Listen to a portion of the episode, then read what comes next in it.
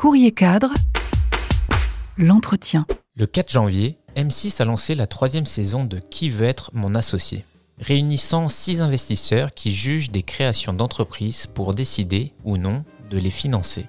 Parmi eux, Marc Simoncini, qui avait lancé le site de rencontres mythique en 2001, Anthony Bourbon, fondateur de la startup Feed en 2017, et une nouvelle venue, la femme d'affaires canadienne Isabelle Chevalier. Le trio évoque les enjeux afférents au rôle d'entrepreneur, leader, manager et recruteur. Un entretien réalisé par Stéphanie Condis pour Courrier Cadre. Bonjour à tous les trois, merci beaucoup euh, d'être présents pour répondre à nos questions. Euh, donc la première, elle va être euh, liée vraiment au contexte international de crise des matières premières, d'inflation. Est-ce que c'est vraiment le bon moment de se lancer dans l'entrepreneuriat selon vous? Alors je vais répondre. Non, je vais répondre parce que je fais de l'industrie et je suis associé au groupe SEB, qui est un groupe qui a 165 ans d'histoire, je crois, et qui me dit que depuis, à part les deux guerres mondiales, on n'a jamais eu un contexte aussi difficile. Ah, je vais répondre à votre question. Donc les matières premières, le fret, le, parité euro-dollar, la pénurie des composants, la pénurie des puces. Euh, alors euh, pour répondre dans l'industrie, c'est le pire moment pour se lancer. Dans le reste, peut-être pas, mais dans l'industrie, je vais être clair, c'est vraiment le pire moment pour démarrer. C'est aussi le meilleur parce que tellement difficile de se lancer que ceux qui se lancent sont un peu seuls. Donc ça évite quand même qu'il y ait des pléthores de concurrents qui se lancent au même moment. Mais voilà, donc c'est pas une période facile on voit qu'il y a beaucoup de réussites euh, néanmoins qui, euh, qui, ont commencé pendant une crise parce que en cycle baissier, on sait qu'il va falloir 3-4 ans pour que le cycle haussier revienne et encore plus pour les investisseurs, en tout cas les business angels, c'est un moment incroyable parce que les vrais investisseurs professionnels ont levé le stylo, ils ont arrêté d'investir et du coup on peut se positionner avec des valorisations qui sont beaucoup plus raisonnables, beaucoup plus justifiées. Donc en tant que business angel, personnellement, je suis content de, cette crise parce qu'on a un an pour déployer un maximum euh, de ressources. Et vous, Isabelle, qu'est-ce que vous pensez de... bah, En fait, euh, tout à fait aligné. Euh, en effet, c'est un, une période qui est très difficile, mais il y a énormément d'opportunités. Alors, dans tout moment comme ça, c'est de savoir les trouver. Et donc, pour un investisseur, euh, on est beaucoup plus sélectif, mais il y a beaucoup d'opportunités. Alors, en fait, dans le moment, nous sommes vraiment aux aguets de trouver ces opportunités. Et alors, étant donné ce contexte, qu'est-ce qu'il faut quand même avoir en tête en ligne de mire? Est-ce qu'il faut adopter euh, une euh, attitude particulière en tant qu'entrepreneur liée à ce contexte? Bah, La règle en général quand il y a ce genre de crise, moi je crois que c'est la quatrième que je vis, euh, c'est qu'il faut avoir au moins deux ans d'avance en trésorerie, il faut penser à restreindre ses effectifs de 20 à 25%, et il faut se concentrer sur la rentabilité. Parce que si vous n'êtes pas rentable, ça va être c'est beaucoup plus compliqué de trouver des fonds. Euh, les fonds préfèrent mobiliser leurs ressources sur les boîtes qui sont déjà rentables pour qu'elles aillent encore plus vite et éviter de financer des entreprises qui ne sont pas rentables ou qui le sont trop loin parce que c'est des ressources qui sont consommées. Donc c'est un jeu qui est quand même assez, euh, assez difficile. Donc il faut vraiment se concentrer sur la rentabilité, la rentabilité, la rentabilité. Et c'est vrai que là, la crise, elle est mondiale, mais après, chaque carrière, chaque parcours comprend des hauts et des bas. je me demandais, est-ce que c'est... Qu'est-ce qui est le plus difficile à gérer, les échecs ou les succès? Ah, ben, ce que, Un échec, c'est un problème, et un succès, c'est un bon problème. Mais dans les deux cas, ça reste un problème. Et on apprend beaucoup plus peut-être des échecs. En tout cas, euh, un, succès, on en profite, on est content, euh, on, pense à l'avenir. Mais l'échec est reproductible quand le succès ne l'est pas. C'est-à-dire que ce qui vous a mené à un succès, si vous le reproduisez exactement de la même manière, c'est pas sûr que ça fonctionne. Alors que ce qui vous a mené à l'échec, si vous le reproduisez, vous êtes sûr que vous échouerez à nouveau. Donc euh, l'échec, c'est quelque chose de très important. Et les jeunes qui se lancent en font beaucoup. Aujourd'hui, on a des entrepreneurs très expérimentés comme Marc qui peuvent montrer la voie. Mais quand tu es jeune, tu fais forcément toutes les conneries possibles et inimaginables, mais c'est comme ça aussi que tu deviens un bon entrepreneur. Et c'est Xavier Niel qui disait qu'il était là pour financer l'échec, parce qu'en finançant un, entrepreneur qui va échouer, il sait que ça deviendra un repeat entrepreneur qui là pourra potentiellement faire de belles réussites. Et on parlait de jeunesse, mais enfin, on peut être un jeune entrepreneur euh, après 40 ans. Euh, est-ce que euh, ça donne des conditions un peu particulières de se lancer quand on est moins jeune, quand on a déjà un parcours derrière soi, ou finalement les fondamentaux sont les mêmes à respecter? Je crois avoir lu, mais je suis, très mauvais en chiffres, que les entrepreneurs qui réussissent, souvent ont monté leur boîte vers 40 ans. Absolument. Euh, c'est toujours vrai ça Même, un, peu plus. Voilà. Donc c'est autour de 50 ans. les grosses ah réussites sont souvent autour de 50 ans parce que très naturellement le réseau euh, a grossi, on a énormément d'expérience, on va pas reproduire les mêmes erreurs. Donc contrairement à ce qu'on peut croire dans la French Tech qui est très jeune, les, belles réussites sont souvent un peu plus euh, tardives, mais ce qui est assez logique puisqu'on a plus de moyens pour se lancer, donc on est moins dépendant levé de fonds, on connaît les erreurs, on a un réseau qui peut réagir, donc euh, ça paraît assez logique au final de s'améliorer au fil du temps, un peu comme dans toute euh, expérience. Et ce qui peut être peut-être intéressant aussi, c'est l'intergénérationnel, c'est-à-dire des investisseurs, euh, par exemple, qui ont un, certain bagage et euh, des jeunes entrepreneurs, ou inversement d'ailleurs, euh, que sais-je. Est-ce que vous, vous l'avez remarqué dans vos expériences respectives? Bah, Moi, de fait, puisque je suis plutôt assez ancien, donc forcément, j'ai toujours des gens quasiment plus jeunes que moi. Euh, c'est aussi une des raisons pour laquelle j'adorais investir dans des startups et des, jeunes boîtes, c'est que ça, permet aussi de se maintenir jeune. Vous avez des gamins qui arrivent, qui vous parlent de leur vision du monde. Ça peut pas être la vôtre, il faut les écouter parce que le futur, il est dans la tête des jeunes, il n'est pas dans la celle des vieux. Donc c'est aussi une manière de rester euh, à, l'écoute et sentir ce qui se passe dans le monde que de travailler avec des jeunes. Et vous, vous leur apportez en échange l'expérience, le recul Oui, l'expérience essentiellement. On a fait tellement d'erreurs que forcément, même s'ils en font beaucoup de leur côté, parfois, on est quand même capable de leur dire on en a fait plus que toi, donc attention celle-là, attention celle Mais ils en trouvent toujours des nouvelles. Hein. oui, c'est important. C'est important qu'ils fassent leurs propres erreurs aussi.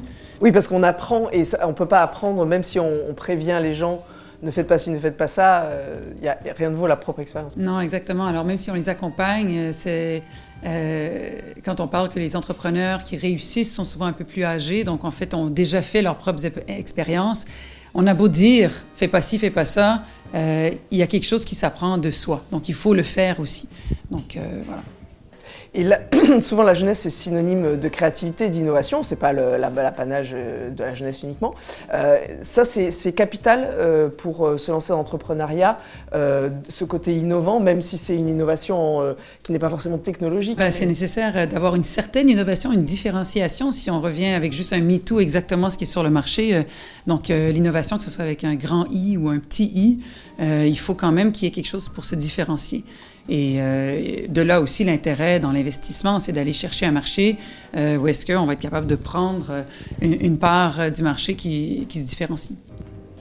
Et vous, trois, est-ce que vous avez des façons différentes de, on va dire, booster l'innovation, l'encourager, la créativité à titre personnel ou avec les gens avec qui vous travaillez?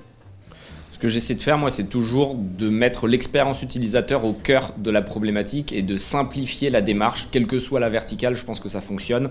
Pas besoin de réfléchir à des innovations trop compliquées. Parfois, il y a cette erreur chez les entrepreneurs de vouloir inventer un téléporteur pour penser qu'on est assez innovant, mais parfois, ça va être par euh, ton cahier des charges qui est beaucoup plus poussé, ça va être dans le digital où l'expérience est beaucoup plus simplifiée, ça va être dans les prix qui vont être en dessous, dans la qualité, bref, il y a plein de manières d'innover et pas uniquement de réinventer l'avenir de manière très compliquée. Il faut aller de l'avant, faire pas à pas et pas avoir une vision non plus trop long terme parce que si tu te fixes des objectifs trop compliqués à atteindre, tu baisses les bras alors qu'en ayant des objectifs court terme et d'essayer de faire toujours mieux, en gros privilégier euh, le, travail quotidien versus la perfection parce que la perfection tu l'atteins jamais et, ça te fait plutôt baisser les bras.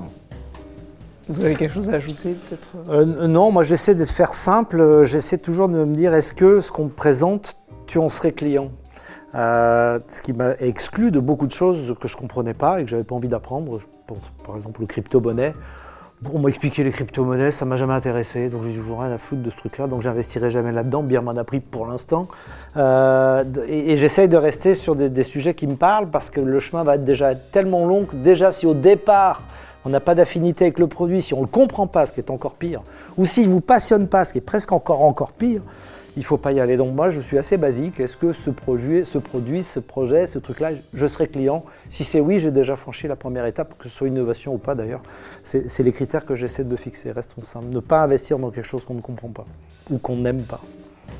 Et Isabelle, je voulais vous demander, vous, vous avez le regard du marché américain, canadien. Euh, c'est vrai que souvent, euh, vu du vieux continent, euh, c'est porteur d'innovation, on, voit ça comme ça.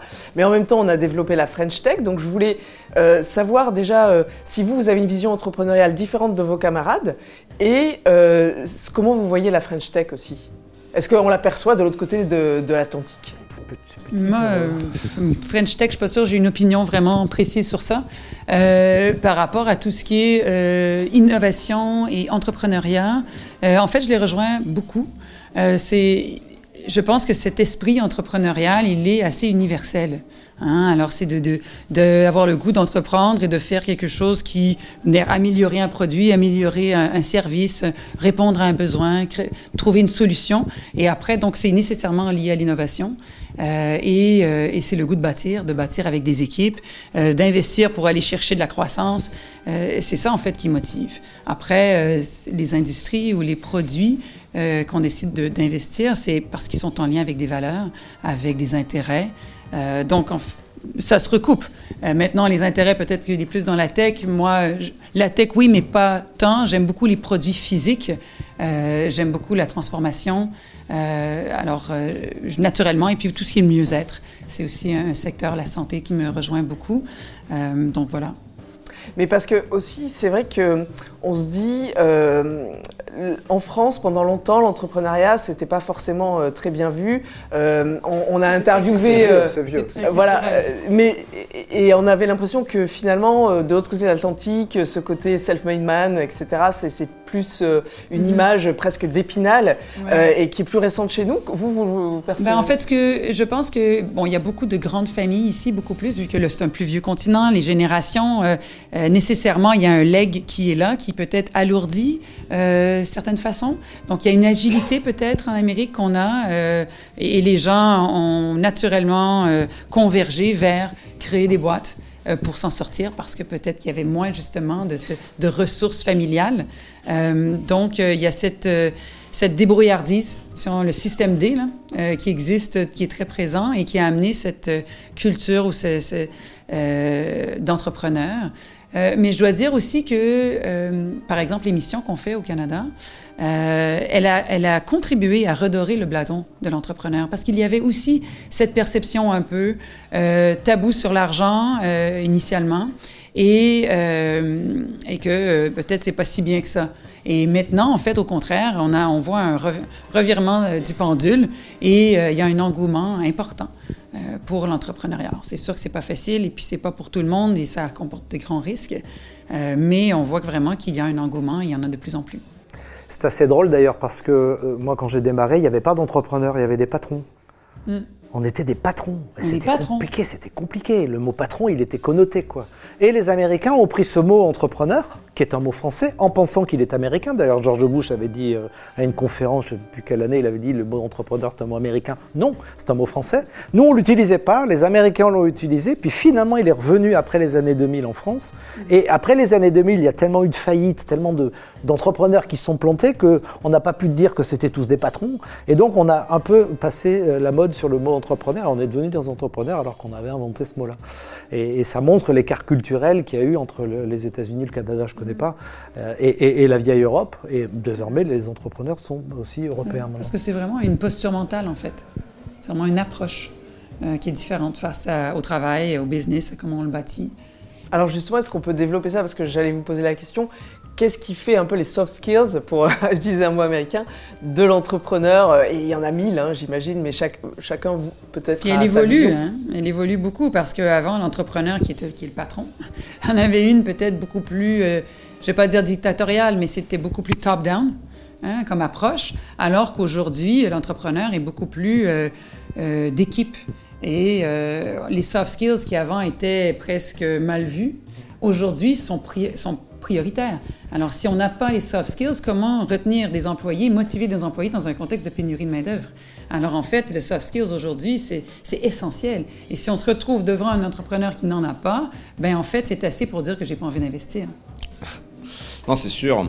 Mais en quelques mots, on pourrait dire résilience, qui est le, mot-clé, je pense, dans toutes les aventures entrepreneuriales. C'est peut-être le, le, plus, euh, le plus simple euh, pour, pour expliquer à quel point l'entrepreneuriat est compliqué. L'ambition, parce qu'il faut quand même rêver grand et faire de beaux projets, sinon ça ne sert pas à grand-chose.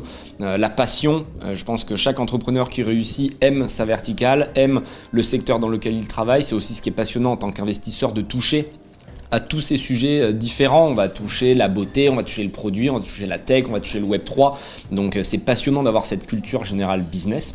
Et puis après, la détermination, euh, pour finir, mais qui se rapproche de la, résilience, ne, pas baisser les bras, ne pas abandonner. Et on dit souvent que l'entrepreneuriat et la réussite, c'est un peu comme la clé sur le trousseau, c'est toujours la dernière qui ouvre la porte. Donc c'est quand tu es au pied du mur que, que tu dois te réinventer. C'est souvent là qu'on voit des pivots justement qui sont successful parce que tu dois avoir un sens business, tu dois économiser. Et là, on le voit avec le Covid, les difficultés de financement. Tous les entrepreneurs ont revu leur business plan. Et typiquement, ça n'a sauvé plus d'un. Même nous, chez Feed, ça nous a permis d'avoir une nouvelle vision euh, et d'être beaucoup moins dépensier parce qu'on était un peu dépendant de l'acquisition des levées de fonds. Et aujourd'hui, on a réinventé le modèle pour être à l'équilibre et ça a changé complètement notre dépendance au fonds d'investissement. Marc, est-ce que oui? Alors, euh, tout ça, c'est vrai. Euh, puis finalement, en me posant la question, en disant qu'est-ce que tu as eu comme talent? J'en ai eu qu'un. C'est d'avoir réussi à attirer des gens meilleurs que moi partout et tout le temps. Parce que finalement, l'entrepreneur, il est bon dans ce qu'il fait, mais il a besoin d'un tas de gens qui sont vraiment très bons et bien meilleurs que lui sur plein de sujets. Et c'est quand même une démarche mentale qui est pas simple parce qu'un entrepreneur, ça a souvent un gros ego. Quand on est bon quelque part, on pense qu'on est bon partout et c'est un long chemin pour comprendre que bah non, on n'est pas bon partout, il y a des gens bien meilleurs. Et arriver à attirer des gens bien meilleurs que soi, à mon avis, c'est le talent essentiel d'un entrepreneur. Et vous, vous avez trouvé la recette oh alors pour... Moi, je fais plus rien, je prends que des gens meilleurs que moi. Mais pour les attirer justement ben, Je leur donne euh, ma vision et mon enthousiasme et l'envie de bosser avec moi, mais, euh, mais c'est tout quoi. Et, je vois à quel point c'est formidable de travailler avec des gens formidables. Et vous, alors donc pour attirer aussi, euh, vous, bien vous entourer, bien vous associer Moi je dis que je connais Marc et comme ça les gens viennent travailler avec moi, donc c'est ma technique. Très drôle. Alors en effet, il faut, il faut, on bâtit pas une entreprise seule. Alors évidemment, l'équipe c'est tout, c'est d'avoir des gens compétents autour de soi et euh, voilà, de savoir bien s'entourer, c'est l'essentiel. Et je me demandais aussi, euh, entre, enfin, en, fait, est-ce qu'il y a une dichotomie entre le fait d'être leader et manager, par exemple euh, Est-ce que vous, vous effectuez une distinction et, et comment ouais? Ah oui, oui, eh ben, évidemment. Eh ben, alors moi, j'avais, j'avais trouvé cette formule, je ne sais pas ce qu'elle vaut, mais enfin, je n'ai pas trouvé mieux depuis. Il y a des gens qui s'appellent les haies et les mais. Les haies, c'est des gens à qui vous dites on va faire un truc et le mec va dire ah oui, mais on va faire ça et ça et ça et ça. Lui, c'est un, un, entrepreneur. Et puis vous avez le manager qui veut dire mais ça va être cher, mais ça va être long, mais est-ce que c'est sûr Mais voilà. Et il y a les mais. Et il faut les deux. Et c'est pas les mêmes. Et c'est pas les mêmes. Et c'est pas les mêmes. et si vous mettez que des mais ou que des et, ça va être vraiment compliqué. Donc il faut bien équilibrer les deux visions. Le, voilà, c'est deux mondes à part, c'est deux personnalités à part et c'est deux talents complètement à part. Et encore une fois, il faut avoir l'humilité, je pense, de reconnaître qu'on n'est pas des bons managers. Moi, le premier, il y a vraiment une différence entre le leader qui va porter la vision, qui va mettre de l'énergie, qui va essayer d'atteindre une mission, et puis les managers du quotidien qui sont des opérationnels, qui aiment le contact humain, qui vont faire des points d'étape régulièrement avec toutes les équipes. Et ça, c'est quelque chose de très nécessaire. Moi, typiquement, je suis mauvais là-dedans. J'aime bien travailler seul dans mon coin, mais j'ai heureusement des lieutenants à mes côtés qui vont vraiment être capables de fédérer, de faire ruisseler l'énergie. Donc euh, savoir s'entourer, comme l'a dit euh, très justement Marc, euh, c'est la clé. Ce qui est très dur au début, c'est que tu n'as pas les moyens. Il y a une vraie différence entre quand tu n'as pas l'oseille du début et que tu es inconnu et que ton projet, personne ne le connaît. C'est très dur de recruter des bons talents parce qu'ils préfèrent aller dans des startups qui ont levé beaucoup d'argent, qui peuvent bien les payer. Donc il faut aussi utiliser des mécanismes comme les BSPCE, donc incentiver les, euh, les, employés sur la réussite future de la société. Mais euh, les BSPCE, on en revient en ce moment, c'est de moins en moins sexy, les gens comprennent qu'ils ne peuvent pas les exercer, donc pas vraiment gagner de l'argent. Donc encore une fois, il va falloir miser sur l'humain, sur l'émotion, euh, motiver des gens à, vous suivre. Et c'est une vraie étape compliquée de tout projet. Et vous parliez donc euh, justement du fait qu'il fallait avoir les et et les mais. Donc en fait, en groupe, pour bien s'associer, euh, une des clés, c'est quand même avoir. Euh, c'est pas qui se ressemble s'assemble, c'est plutôt jouer la complémentarité, si je comprends bien. comme une équipe de sport. c'est comme un couple, hein. c'est comme un mariage, sauf qu'on ne peut pas divorcer quand on s'associe. Donc il faut bien choisir, et c'est souvent, enfin, toutes les histoires que j'ai vues, la quasi-totalité des histoires successful que j'ai vues, c'est des, des équipes. C'est euh, un tech avec un, commercial, c'est un HEC avec un, geek, c'est des rencontres qui donnent une étincelle qui se propage ensuite comme un feu de paille. Mais c'est rare qu'il y ait des gens qui donnent l'étincelle tout seuls et qui seuls, il y en a, il y en a. mais ce n'est pas l'immense majorité des cas. C'est souvent d'abord une histoire d'une belle rencontre. Je dirais qu'il faut avoir des compétences complémentaires, mais des valeurs communes.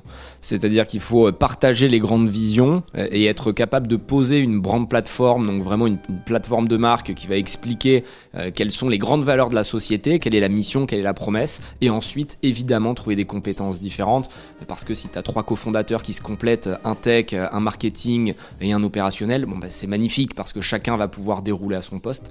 donc bien choisir son fondateur, c'est très important. Marc a parlé des des, réussites euh, qui sont toujours liées à une bonne équipe. Et on peut aussi parler de tous les échecs euh, qui sont toujours liés à des problèmes entre les fondateurs. Et là, je suis dans une société qui est en train d'imploser alors qu'elle valait 200 millions, elle allait signer une valorisation incroyable. Et les fondateurs se sont tapés dans les, dans les jambes et la boîte euh, ne vaut plus rien aujourd'hui. Donc l'humain est la clé pour, pour toute aventure. Et une autre position aussi souvent qu'on peut avoir en tête, c'est entre l'intuition, la réflexion.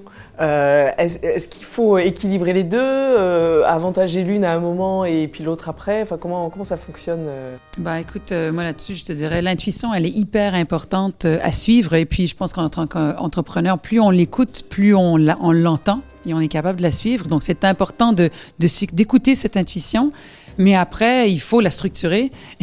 et euh, donc, euh, euh, les deux, c'est pas un ou l'autre, mais bien les deux la confirmer par la data. Ouais. Moi, j'aime beaucoup dire écouter l'intuition et la confirmer par la data, parce que parfois, tu peux être persuadé euh, de quelque chose et, en réalité, le marché n'est pas d'accord avec toi. Et c'est le problème de beaucoup d'entrepreneurs qui font effectivement des business models très compliqués, mais ils n'ont pas parlé au marché. Et en fait, nous, typiquement, on était persuadés que les repas complets chez Feed, ça pouvait être quelque chose d'énorme. Euh, et puis, en réalité, on a compris que c'était une bonne niche pour se lancer. Euh, parce qu'on avait une différenciation par rapport aux autres bars du marché, mais qui avait un plafond de verre qui allait très vite arriver. Et on a orienté vers le snacking en écoutant le consommateur, parce que quand on a fait des feedbacks et qu'on a fait des, sondages, les gens nous disaient, ben, nous, vos bars repas, on les achète, on les coupe en deux et on les mange à 10h et à 16h. Je leur ai dit, mais en fait, c'est pas l'objectif du tout de notre produit. Et on a fait des barres, bah, du coup, plus petites et différentes, avec moins de nutriments, mais adaptées en fonction des moments de la journée. Donc, toujours être capable d'écouter le consommateur parce que c'est lui euh, qui a euh, la solution. Et d'ailleurs, ça me fait penser à cette marque Shibari, là, de, du fromage blanc, bon, bref, peu importe, qui est pas très bonne. Et ils n'arrivaient pas à la, à la, faire fonctionner aux États-Unis. Et ça fonctionnait ailleurs. Ils ont demandé ailleurs pourquoi vous achetez ce produit. Et les gens ont dit, c'est pas très bon, mais on sent que c'est naturel. Et du coup, c'est devenu leur slogan aux États-Unis. Ils ont dit, c'est pas très bon, mais c'est très naturel. Et, du coup, les gens mais, se sont mis à l'acheter, donc euh, le consommateur a toujours raison. Et Marc, votre intuition, votre réflexion, c'est... Euh, écoutez, moi j'ai souvent répondu à cette question, l'intuition, c'est la chance. Puis finalement, on ne peut pas mieux résumer ça qu'en disant la, la chance, il faut juste apprendre à en avoir. L'intuition, c'est pareil. On, on, a de l'intuition, mais en fait, on n'a pas d'intuition. On a pensé à beaucoup de choses qui, à la fin, vous permettent de voir ce petit sentiment d'avoir de l'intuition. Mais quelqu'un qui ne réfléchit pas, il n'a pas d'intuition. L'intuition, c'est le travail final de la réflexion. Mais par contre, il faut apprendre à l'écouter et à le reconnaître. C'est ça qui est très difficile et c'est ce qu'il disait Isabelle. Euh, et, et, du coup, quand vous disiez aussi savoir bien s'entourer, c'est aussi apprendre à déléguer. Euh, ça, c'est pas forcément évident. En France, on sait pas trop le faire. Je sais pas si c'est mieux euh, ailleurs, mais euh, là aussi, est-ce que ça, ça peut s'apprendre euh, Il faut travailler dessus bah, Franchement, euh, si on l'apprend pas, ça s'impose. C'est tellement de travail de faire une boîte qui marche qu'à un moment donné, si vous ne les déléguez pas, vous implosez. Donc de fait, vous êtes bien obligé de, de déléguer. je pense que la personne qui ne délègue pas, en fait, elle est le frein à sa propre croissance. Bah oui. Donc c'est essentiel d'apprendre à bien diviser le travail et puis euh, de s'aligner sur la vision de croissance. D'où l'intérêt de s'entourer de jambon, parce que quand on délègue sans stress, c'est pas la même vie que quand on délègue dans le désastre. déléguer sans charge mentale, Marc a raison. Il y en a où qui vont déléguer mais surveiller ce qui est fait, alors que déléguer sans vérifier, c'est là que tu, euh, que tu peux vraiment te concentrer sur un autre sujet. Mais ça, ça demande, ça requiert de la confiance, ça demande du temps, et c'est pas facile de trouver des profils en qui tu peux avoir confiance. Et c'est même pas une question d'argent. Là, j'ai un exemple avec quelqu'un qu'on payait très bien, mais euh, on était obligé de tout vérifier. On disait c'est jeudi soir qu'on doit rendre ce document, et tu disais oui. Euh, et en fait, le vendredi matin, tu étais obligé d'envoyer un mail, c'est fait. Ah non, mais euh, aujourd'hui à 11h. Mais en fait, c'était hier soir. Et, ça, c'est très dur. Et, encore une fois, l'humain, le recrutement, à titre personnel, c'est là que j'ai le plus de difficultés. Et tous. Euh, Et oui, je pense que tout le monde. Et c'est et c'est ça qui est horrible parce qu'il y a des bons projets, il y a des bons produits, on sait comment lever de l'argent. Mais en fait, on, on grossirait tellement plus vite si on était capable d'avoir que des bonnes personnes autour de nous. Mais malheureusement, c'est impossible.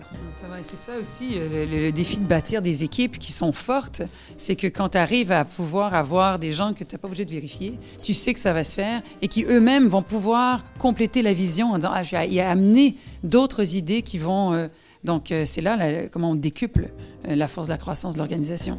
Mais c'est un, c'est un art, bâtir des équipes. Finalement, c'est un truc qu'on ne peut pas apprendre, c'est le recrutement. Ouais, Ça s'apprend pas. C'est de l'industrie sur mesure. Je- Vous avez beau monter toute la méthodologie que vous voulez, ça marche pas. Il faut, il faut arriver à. Il y a beaucoup de chances, hein, d'opportunités. Trouver quelqu'un, euh, l'intégrer dans une équipe, en faire quelqu'un de confiance, déléguer son stress. Euh, si vous l'avez fait une fois, c'est pas forcément vous le ferez une deuxième fois. C'est pas parce que vous l'avez fait une fois que vous savez le faire. Ça, ça, ça s'apprend vraiment, en fait, jamais. Et c'est souvent là qu'on se plante, souvent. Et ce qui est ingrat, c'est qu'en plus, une fois qu'on a recruté, il faut savoir re- retenir euh, le oui, talent. oui, puis créer la synergie dans les équipes, bâtir cette culture d'entreprise, parce que cette culture-là va aussi porter, c'est elle qui va attirer également euh, des nouveaux euh, entrants dans l'équipe. Alors, euh, c'est vraiment... on- il y a un vrai parallèle à faire entre des équipes de sport et euh, l'équipe en, en entreprise. Ouais, euh, chacun a un peu son rôle, il y a des forces, et comment on crée cette synergie. Et, euh, et après, il y a une magie qui s'opère.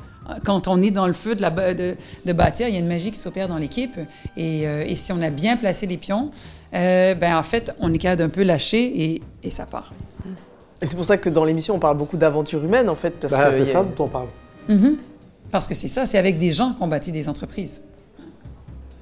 Écoutez, je vous remercie beaucoup. Euh, je vous beaucoup. souhaite euh, une belle saison d'émission et de belles aventures euh, humaines également. Merci, merci merci infiniment. Merci, Merci. beaucoup.